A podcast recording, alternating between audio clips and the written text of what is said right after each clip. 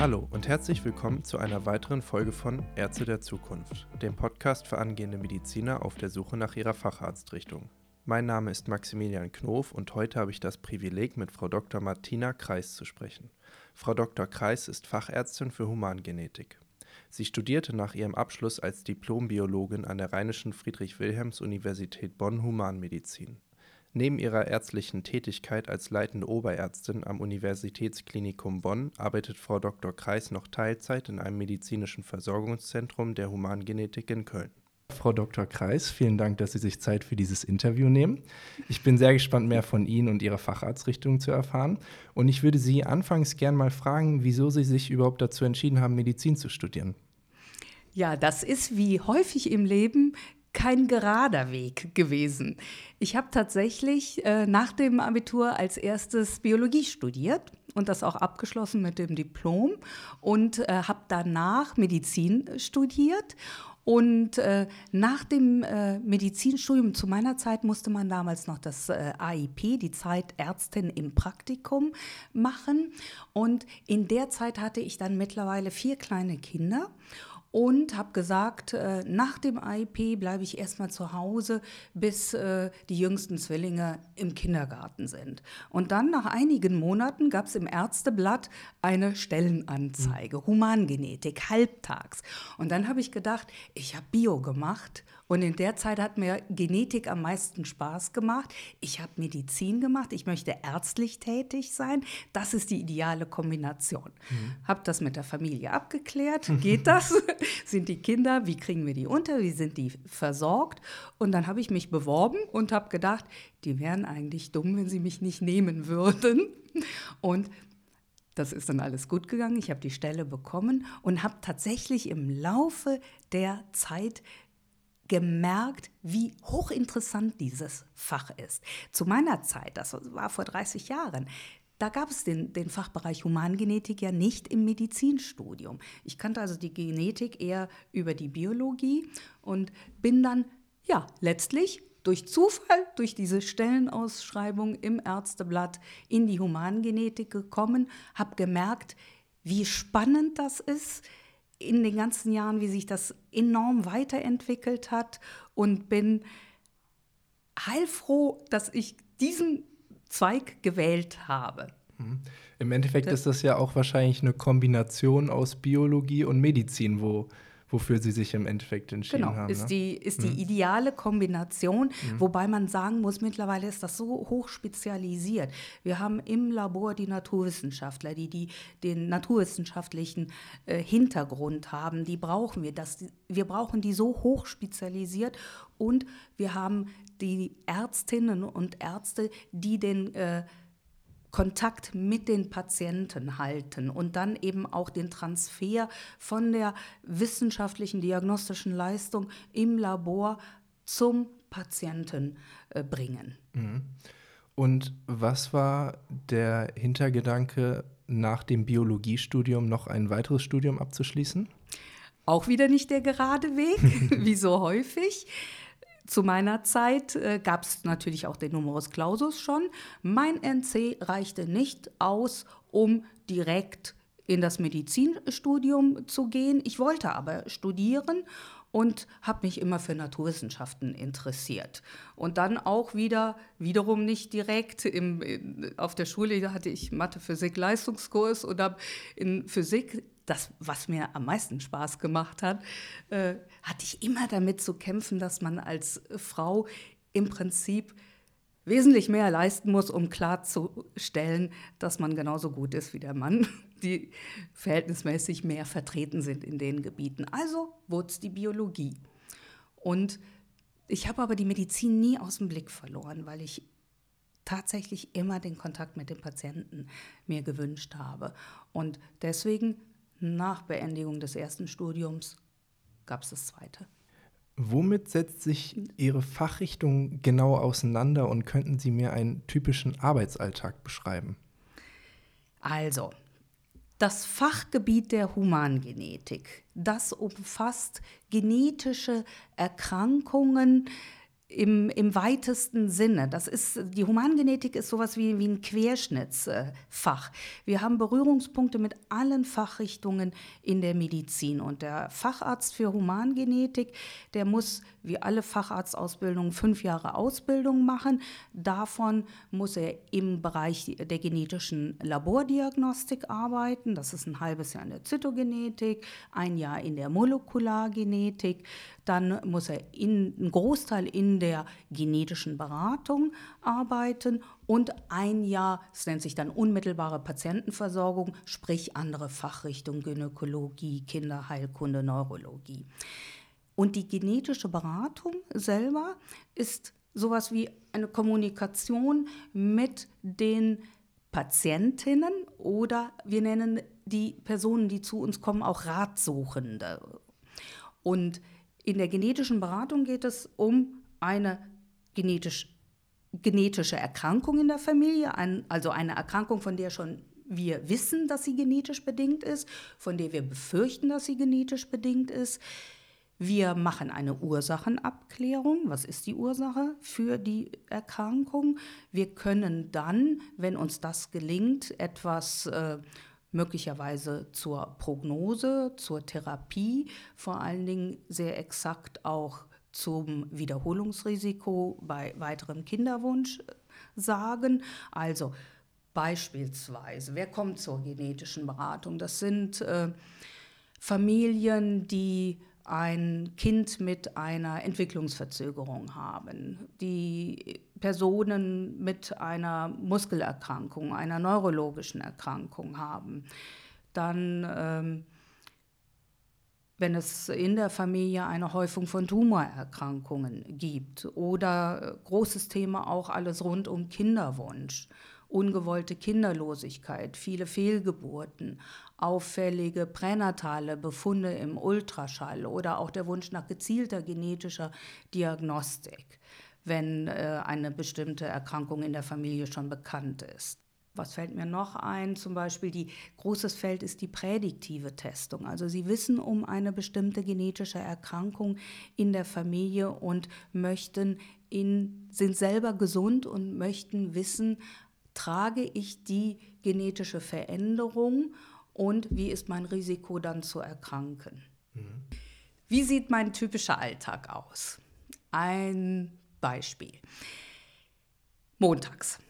Ich fange, ich, Arbeitsbeginn ist bei uns relativ äh, variabel. Ich selber bin immer relativ früh da, zwischen sieben und halb acht. Montags machen wir unsere sogenannte Wochenbesprechung, nennt sich bei uns Beratungsbesprechung. Da setzen sich alle Ärztinnen, Ärzte und auch die Naturwissenschaftler aus dem zytogenetischen, molekulargenetischen Labor zusammen und wir besprechen die genetischen Beratungen der Vorwoche. Jeder stellt seine Beratung vor und da können dann alle miteinander diskutieren. Ich erzähle, zu mir kam die Patientin äh, mit äh, unerfülltem Kinderwunsch und ich habe das und das dazu erläutert. Und ähm, dann haben wir im Anschluss einen Teil, der nennt sich Differentialdiagnostik. Da geht es darum, dass wir im kleinen Kreis spezielle Beratungsthemen und spezielle Beratungen überlegen. Das sind meistens die Kinder mit dem Verdacht auf eine syndromale Erkrankung. Dann heißt das, mein Kind äh, fünf Jahre alt, hat einen Kleinwuchs, es hat äh, typische faciale Dysmorphien. Wir sehen Bilder dazu, die wir in der Beratung angefertigt haben. Und dann sagt der eine Kollege, äh, ich denke an das Williams-Beuren-Syndrom. Der nächste Kollege sagt, nein, aber die Facies ist doch gar nicht typisch äh, dafür. Dann äh, gucken wir uns also die ganze Symptomatik an. Wir äh, gucken zusammen auch bei der Syndromsuche äh, in äh, die KI, die wir da genutzt haben. Da gibt es Programme, zum Beispiel äh, Face2Gene, da geben wir ein Bild des, des Gesichtes ein, zusätzlich die äh, typischen Symptome und gucken, was gibt uns dieses Programm. Immer aber auch mit dem Aspekt, können wir dem folgen? Und äh, macht das Sinn? Wenn ja, Machen wir hier gezielte genetische Diagnostik, um einem gezielten Verdacht nachzugehen? Oder wie wird unsere Strategie sein bei der genetischen Aufklärung dieser Erkrankung? So, das war unser, unsere Differentialdiagnostik. Also damit sind wir um 10 Uhr fertig. Dann würde ich um 10 Uhr das erste Paar sehen. Jetzt habe ich letzte Woche gesehen ein äh, tatsächlich ein Paar, ein Kind mit dem Verdacht auf eine syndromale Erkrankung. Da kommen die Eltern mit diesem Kind. Wir machen die ganze Anamnese. Ich gucke mir die ärztlichen Unterlagen an, das U-Heft und überlege ad hoc, ist die Fazies für mich typisch? Die Symptomkombination kann ich also aus meiner Erfahrung zu einer Verdachtsdiagnose kommen, nutze im Nachhinein ähm, Syndromsuchprogramme, zum Beispiel dieses Face2Gene oder den Gestaltmatcher, wo ich die Bilder des Kindes mit Einwilligung der Eltern, ganz wichtiger Punkt, nichts passiert, ohne dass die Eltern genau wissen, was wir tun und das auch schriftlich per, äh, ja, also schriftlich da eingewilligt haben. Dann ähm, nehmen wir den Familienstammbaum auf und im Anschluss gibt es die körperliche Untersuchung des Kindes und wir fertigen die Fotos an und nehmen dann dem Kind und beiden Eltern Blut ab.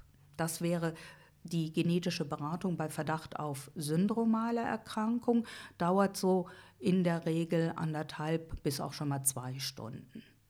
Dann kann sein, dass ich ein weiteres Beratungsgespräch habe. Nee, hatte ich letzten Mittwoch nicht. Dann machen wir montags um 2 Uhr die Fallkonferenz, interdisziplinäre Fallkonferenz mit dem Zentrum für seltene Erkrankungen. Also das ist die Fallkonferenz des Zentrums für seltene Erkrankungen.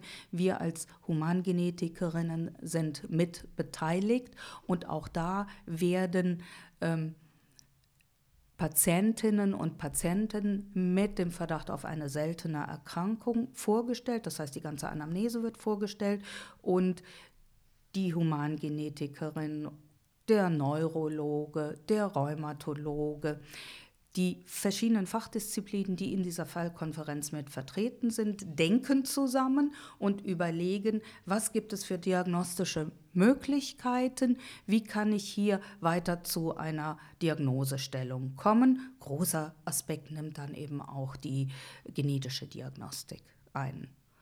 Und dann habe ich montags meistens danach eine Befundbesprechung. Häufig mache ich die Befundbesprechungen mit, äh, der, mit dem äh, Kollegen Dr. Weid aus der Huntington-Ambulanz. Er ist der Leiter der Huntington-Ambulanz am äh, UKB zusammen. Das heißt, Befundbesprechung, da geht es um prädiktive Testung auf die Huntington-Erkrankung. Die Beratung ist im Vorfeld gelaufen, die genetische Beratung, die psychologische Begleitberatung. Das, die Person hat sich überlegt, ob sie die Diagnostik möchte.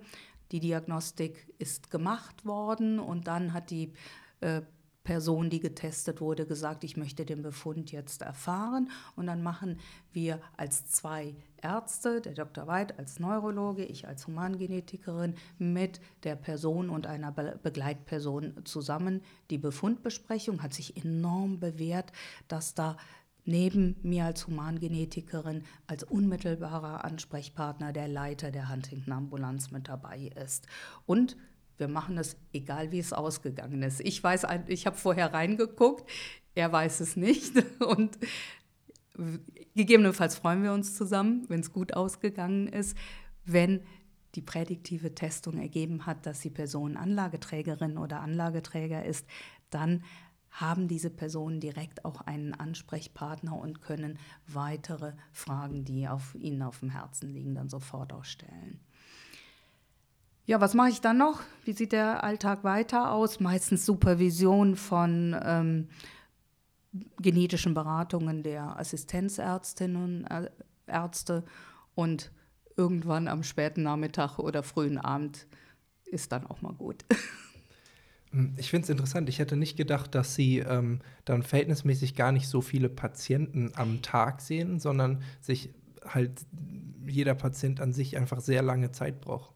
Ja, also hier in der äh, Universität Bonn, am Universitätsklinikum Bonn, beziehungsweise in unserem medizinischen Versorgungszentrum, haben wir äh, ein Konzept, dass wir sehr viele Ärztinnen und Ärzte sind, auch viele in der Weiterbildung. Also viel heißt in unserem Fall, dass wir sechs Assistentinnen und Assistenten haben. Das ist für ein Universitätsinstitut tatsächlich viel.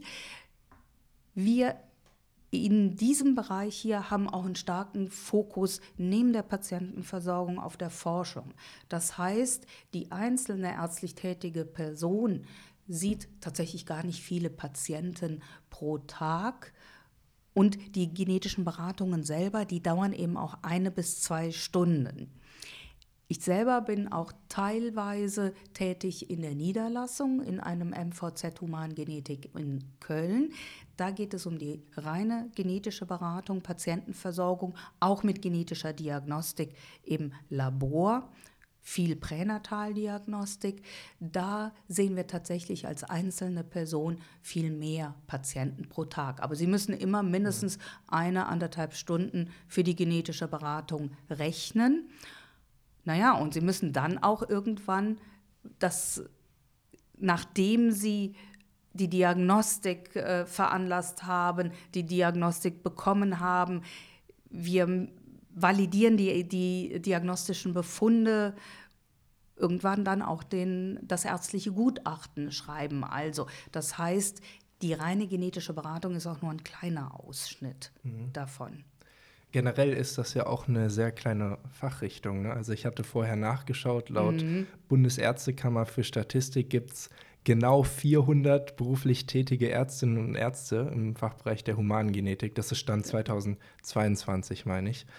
Ja. Ähm, ja, ja, anschließend an dem, was Sie, äh, zu dem, was Sie gerade gesagt haben bezüglich der Laborarbeit, würde ich Sie gerne fragen, was für Karrieremöglichkeiten es Ihrem Fach, in Ihrem Fach überhaupt gibt das, das ist variabel. Mhm. Das äh, sollte man selber versuchen, im Laufe der Facharztausbildung herauszubekommen, ob man selbst mehr den Fokus auf die Patientenversorgung oder auf die Forschung legen möchte. Wir haben hier in diesem Institut einen großen Fokus ja, den Hauptfokus auf der Forschung. Die Patientenversorgung selber ist ein kleinerer Teil. Aber Sie haben hier die Möglichkeit, sich für beides zu entscheiden. Und ideal ist, wenn Sie nicht beides gleich machen, sondern sich fokussieren. Mehr Patientenversorgung oder mehr im Forschungsbereich. Mhm, mhm. Bei uns machen sehr viele den Forschungsbereich. Gibt es noch andere Möglichkeiten theoretisch? Sie können in die Niederlassung gehen. In, äh, sie können als einzelner selbstständiger Humangenetiker niedergelassen sein. Das äh, gibt es kaum mehr und alleine von der humangenetischen Beratung können sie nicht überleben als Humangenetiker. Das äh, ist nicht wirtschaftlich. Das geht im Prinzip nur, wenn sie ein Labor haben und das muss auch schon eine bestimmte Größe haben, damit das Ganze wirtschaftlich ist. Es gibt viele, die im, in MVZs entweder nur MVZ Humangenetik oder zusammen mit anderen Fachrichtungen niedergelassen sind. Also die, das MVZ ist ja den Niederlassungen gleichgestellt. Wie vereinbaren Sie Ihre Arbeit mit Ihrem Privatleben? Gute Frage. Fand ich sehr gut, dass sie hier in diesem Fragenkatalog mit dabei ist. Also, ich lerne immer noch dazu, um es so zu sagen, und bin ganz begeistert davon, dass die Generation meiner Kinder schon im Studium etwas von Life-Work-Balance hört. Wir aus meiner Generation da überwiegt oder überwog häufig genug die Arbeit. Ich denke, ich selber habe da einen guten Weg äh, gefunden, aber auch über die Tatsache, dass ich angefangen habe, halbtags zu arbeiten. So lässt sich Familie mit Beruf verbinden. Heutzutage sind die Betreuungsmöglichkeiten für Kinder im Kindergarten, in der Schule deutlich besser, als das vor 30 Jahren der Fall war. Und das sollte sich möglichst so weiterentwickeln, dass man das noch viel besser miteinander kombinieren kann. Man muss aber immer für sich auch einen Weg finden, dass das Privatleben nicht zu kurz kommt. Das ist aber gut zu hören, dass sich das in die, in die richtige Richtung entwickelt, äh, entwickelt auf jeden Fall.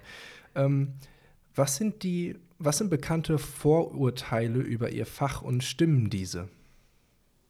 Naja, Vorurteile sollten häufig genug nicht stimmen. Vorurteile der in der Humangenetik, die resultieren, glaube ich, immer noch aus der großen Mitverantwortung der Humangenetiker an äh, dem Massenmord behinderter, sogenannter behinderter Menschen im Nationalsozialismus. Und ich glaube, daraus resultiert viel Angst vor Genetik, die Ratiohunde-Patienten, Personen haben, für die das ein, ein wichtiger Aspekt ist. Und die stimmen nicht mehr. Wenn ich mich bei Ihnen auf eine Stelle zum Assistenzarzt bewerben würde, welche Qualitäten sollte ich für das Fach mitbringen? Engagement, Interesse daran, sich mit vielen Fachrichtungen zu vernetzen und auszutauschen. Und sie sollten kommunikationsfreudig sein und sie sollten sehr aufmerksam sein, dass ihnen feine Aspekte im Gespräch mit den äh, Ratsuchenden und den Patienten nicht entgehen, feine, feine Antennen haben. Also, wenn Sie sich bewerben bei mir als, als äh, um eine Facharztausbildung, äh, dann gucken wir danach, wie ist Ihr bisheriger Werdegang gewesen. Sie müssen uns äh, glaubhaft äh, versichern, dass Sie an der hum warum Sie an der Humangenetik Interesse haben. Und dann werden Sie in den ersten Jahren selbst sehen, ob Sie Interesse an diesem Fach haben. Man braucht ganz viel Empathie, um mit Menschen ko zu kommunizieren. Das, das genetische Beratungsgespräch das ist reine Kommunikation und da muss man diese feinen Antennen haben. Und Sie müssen, Sie können, wenn Sie den Familienstammbaum aufnehmen, nicht die Frage stellen, gibt es Krankheiten, ist da alles okay? Dann sagen, sagen die meisten Menschen, ja, ist alles okay. Sie müssen sagen, wer hatte, was hatte der Opa für eine Erkrankung? Sie dürfen mir alles nennen. Sie dürfen mir die Tumorerkrankung nennen. Sie dürfen mir die äh, Herz-Kreislauf-Erkrankung nennen. Sie können mir auch sagen, wie der Opa gelaufen ist, ob der Opa irgendwie schräg war. Da kann viel dahinter stecken.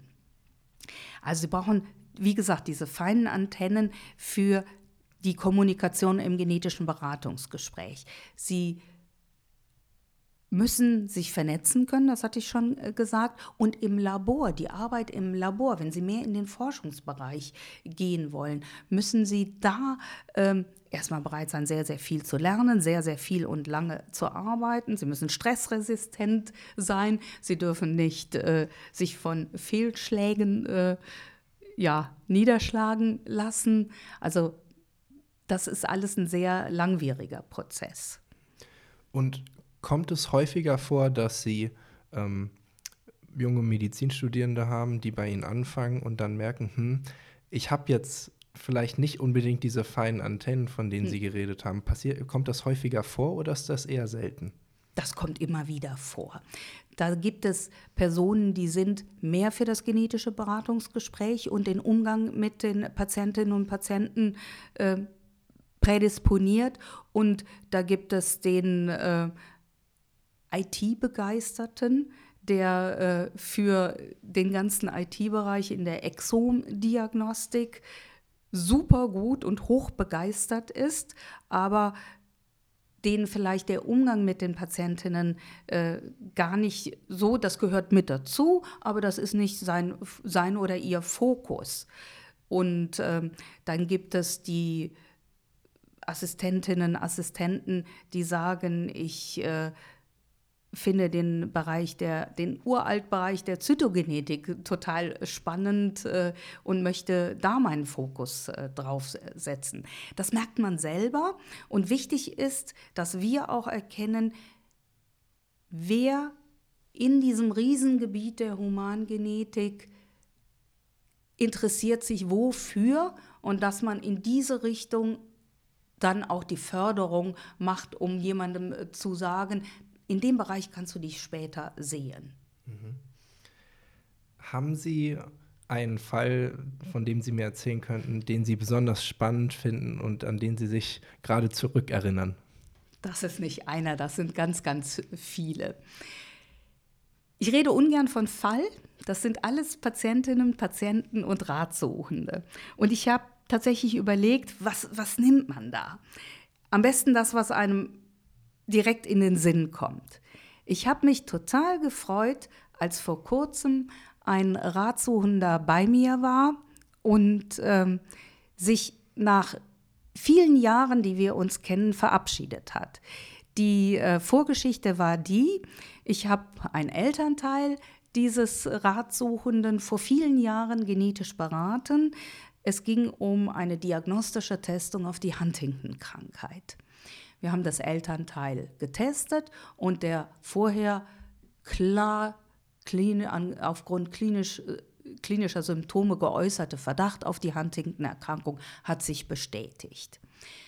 Im nächsten Schritt habe ich dann den Ratsuchenden als Sohn genetisch beraten zum Thema prädiktive Testung. Das hat er nach einiger Zeit in Anspruch genommen und es hat sich dann herausgestellt, dass er Anlageträger für die Huntington-Erkrankung ist. Und dann habe ich das Paar, ihn und seine Partnerin, wiedergesehen nach einigen Jahren. Das Paar hatte jetzt Kinderwunsch. Dann haben wir die Optionen besprochen. Eine mögliche Option, die für das Paar dann interessant war, war die Möglichkeit der Präimplantationsdiagnostik. Also die auch in Deutschland seit vielen Jahren mögliche Diagnostik am fünf Tage alten Embryo. Nach Trophektoderm-Biopsie ist dieser Embryo von der Anlage Huntington betroffen oder nicht betroffen. Das Paar hat sich für diese Diagnostik entschieden. Dann hat das hohe Hürden. Als erstes muss man einen Antrag bei einer Ethikkommission stellen. Die Ethikkommission bewertet ganz individuell, ist hier die Voraussetzung hohes Risiko für schwerwiegende Erkrankungen gegeben. Und die Ethikkommission hat diesem Antrag zugestimmt. Das Paar hat die Präimplantationsdiagnostik in Anspruch genommen und ist schwanger geworden hat ein Kind bekommen und dann war der Ratsuchende jetzt bei mir, um sich zu verabschieden und zu sagen, er geht jetzt beruflich in eine andere Stadt und die Information war dann noch zusätzlich, dass das Paar mit dem zweiten Kind schwanger ist. Das ja. ist ja wirklich sehr, sehr schön. Ich habe ähm, eine Nachfrage dazu. Wird Hunt, äh, Korea Huntington nicht do, äh, dominant vererbt? Mhm. Und ja, autosomal dominant, also 50 Prozent mhm. Wiederholungsrisiko. Aber dann wäre doch der Ratsuchende theoretisch auch selbst gefährdet, die, die Der Krankheit Ratsuchende zu bekommen, als oder? Anlage, ja, völlig richtig. Der ist nicht nur gefährdet, mhm. der hat als Anlageträger für die Huntington-Erkrankung, ist er jetzt in seinem jungen Alter gesund. Er weiß aber, ohne die Möglichkeit einer Therapie wird er im Laufe des Lebens Symptome der Huntington-Erkrankung bekommen kann man durch die Therapie die ähm, Symptomatik bis ans Lebensende wegschieben oder ähm, Nein, bricht das, das, irgendwann aus, die Krankheit? Die Penetranz ist mhm. dann 100 Prozent, je nach genetischer Veränderung. Das ist eine Trinukleotid-Repeat-Erkrankung und dann können Sie bei einer bestimmten Anzahl an Trinukleotid-Repeats sagen, die Penetranz ist 100 Prozent. Diese Person wird im Laufe des Lebens erkranken an der Huntington-Erkrankung. Mhm. Wenn es keine Therapie, zum Beispiel in Form einer Gentherapie, geben wird, wird er an der Huntington-Erkrankung erkranken. Mhm, verstehe. Die Wissenschaft mit dem genetischen Material des Menschen wirft automatisch ethische Fragen auf. Was sind hier aktuelle Konflikte, von denen Sie erzählen könnten? Also erstmal, es gelten ja ethische äh, Grundsätze wie überall in der Medizin, die Unantastbarkeit des menschlichen Lebens, die Würde des Menschen. Was fällt mir aktuell an Konflikt an, ein? Die GFH, die äh, Gesellschaft, Deutsche Gesellschaft für Humangenetik, hat aktuell eine Stellungnahme zu sogenannten Zufallsbefunden in der genetischen Diagnostik herausgegeben. Zufallsbefunde sind genetische Informationen über bestimmte Erkrankungen, die sie zufällig bei ihrer Diagnostik erhoben haben, die aber nicht im Zusammenhang mit der eigentlichen Fragestellung stehen. Und dann wurde diskutiert, eingeteilt, empfohlen, wann werden Zufallsbefunde mitgeteilt. Vorher muss die Person, die genetisch untersucht wird, hier einwilligen. Und äh, da gab es eine Einteilung in drei Gruppen. Das, die Gruppe 1 sind Zufallsbefunde für Erkrankungen, für die es prinzipiell therapeutische Möglichkeiten gibt oder die Möglichkeit prädiktiver, äh, äh, präventiver Untersuchungen äh, gibt. Dann äh, Gruppe 2 waren äh, Erkrankungen, die ähm, nicht therapeutisch angehbar sind und Spätmanifeste. Gruppe 3 waren sogenannte Anlageträgerschaften, also Anlageträger für die Mukoviszidose sind oder Anlageträger für die spinale Muskelatrophie, dann haben sie nur eine und nicht zwei pathogene Varianten in beiden Genkopien und sind als Anlageträger in der Regel völlig gesund. Und wir alle sind Anlageträger für solche autosomal rezessiven Erkrankungen 2, 3, 4, 5. So, und ein ethischer Konflikt könnte jetzt sein, dass äh, die Möglichkeit besteht, im Rahmen einer Pränataldiagnostik meinetwegen in einer Schwangerschaft hat das Kind bestimmte Auffälligkeiten, die sie im Ultraschall sehen. Und dann wird eine weit umfassende Exomdiagnostik gemacht und sie finden eine genetische Veränderung, die die gesehenen Auffälligkeiten teilweise oder ganz erklärt. Dann steht das Paar vor der Entscheidung, wie schwerwiegend schätzt das Paar die Erkrankung ein. Letztlich die Entscheidung, wird die Schwangerschaft fortgesetzt oder nicht. Und Sie können sich hier zusätzlich sogenannte Anlageträgerschaften mitteilen lassen. Ich persönlich finde das ethisch tatsächlich problematisch, wenn hier die Mitentscheidung, wenn nicht auszuschließen ist, dass die Mitentscheidung über eine Beendigung einer Schwangerschaft möglicherweise dadurch forciert wird, dass ein Kind zusätzlich zu der Erkrankung, die diagnostiziert wurde, noch Anlageträgerschaften hat und das dann sozusagen das i-Tüpfelchen ist, was dann die Entscheidung in Richtung Abbruch gelenkt hat. Und gesetzlich ähm, darf man ja auch abtreiben bis vor der Geburt, wenn eine gewisse genetische Krankheit nachgewiesen ist, oder? Also, der, Sie dürfen nicht abtreiben.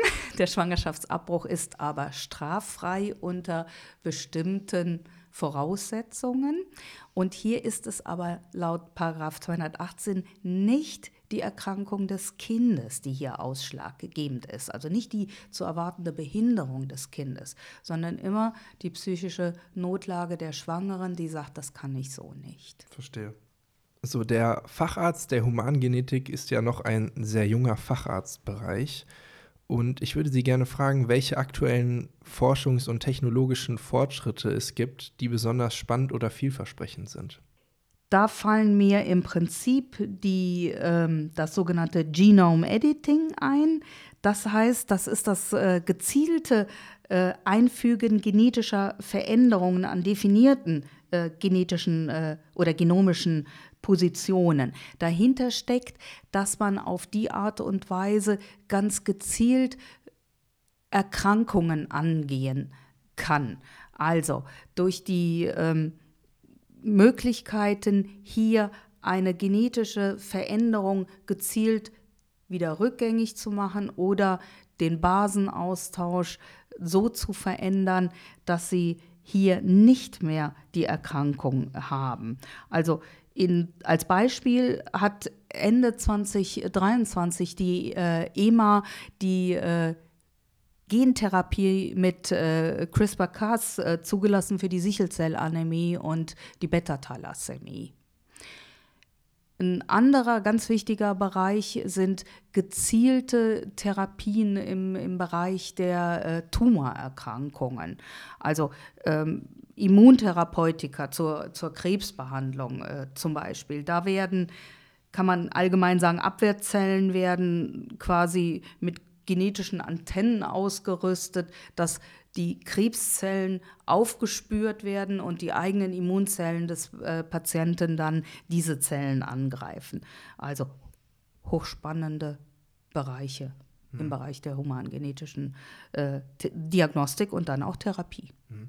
Ich finde auch so spannend, wenn man generell daran denkt, das ähm, Human Genome Project, hatte hm. ich mir gestern noch was äh, zu durchgelesen. Da wurde ja 2003 erklärt, dass das ähm, Genom vom Menschen entschlüsselt worden ist, wobei zu dem Zeitpunkt nur, in, in Anführungsstrichen, nur 92 Prozent äh, entschlüsselt worden sind und der restliche Teil jetzt, ähm, ich meine 2021 äh, war das, beziehungsweise 2023 waren dann die letzten paar Prozent oder sowas. Was ich damit sagen möchte, ist, das ist ja ein sehr neues Fach in, in dem Sinne, wo unglaublich viel passiert und einfach noch nicht so viel äh, geschichtlicher Hintergrund mitspielt. Und entschlüsselt bedeutet auch nicht, dass wir von allen Genen wissen, welche Funktion mhm. sie haben. Ich hatte vor nicht langer Zeit eine genetische Beratung mit einem Kind mit einer syndromalen Erkrankung und da war vor drei Jahren eine Exomsequenzierung durchgeführt worden. Das heißt, die kodierenden Sequenzen aller Gene sind angeschaut worden von allen 20, 21.000 Genen angeschaut worden, ist wahrscheinlich auch zu viel. Von einigen tausend, von denen wir die Funktion kennen, sind angeschaut worden. Ich habe das Kind wieder gesehen. Wir haben überlegt, macht das Sinn, jetzt nach kurzer Zeit wieder eine Exom-Sequenzierung zu machen?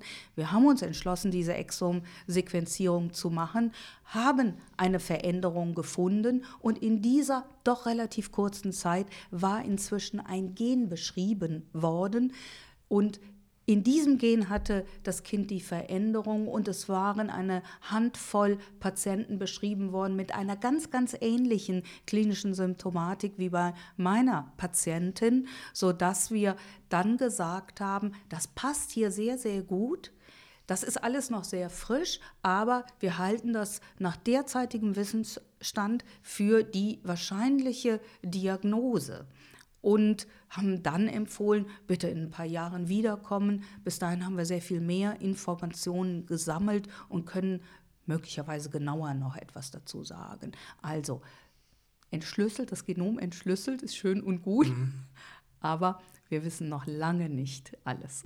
Weil Sie ähm, bei der, davor, äh, bei der vorherigen Frage auch äh, CRISPR-Cas angesprochen haben, ähm, wollte ich Sie fragen, ob Sie glauben, dass es zumindest in der Theorie möglich sein wird, dass man beispielsweise bestimmte Attribute seiner Kinder wie Augenfarbe oder Körpergröße oder beliebige Interessen ähm, so modifizieren kann nach seinem eigenen Willen? Da sage ich mal ganz klar, hoffentlich nicht. Und Stand jetzt glaube ich auch das nicht. Wesentlich wichtiger ist ja genau andersherum. Wenn es um, wir sind Ärztinnen und Ärzte, wenn es um Erkrankungen geht, wollen wir versuchen, diese Erkrankungen nicht nur zu diagnostizieren, sondern möglichst zu heilen, zu helfen. Und das Zusammenbauen eines Designer-Babys ist was ganz anderes.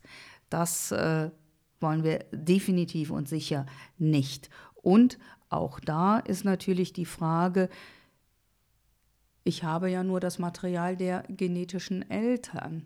Was ich da nicht habe, ist auch schwierig dem Kind dann mitzugeben.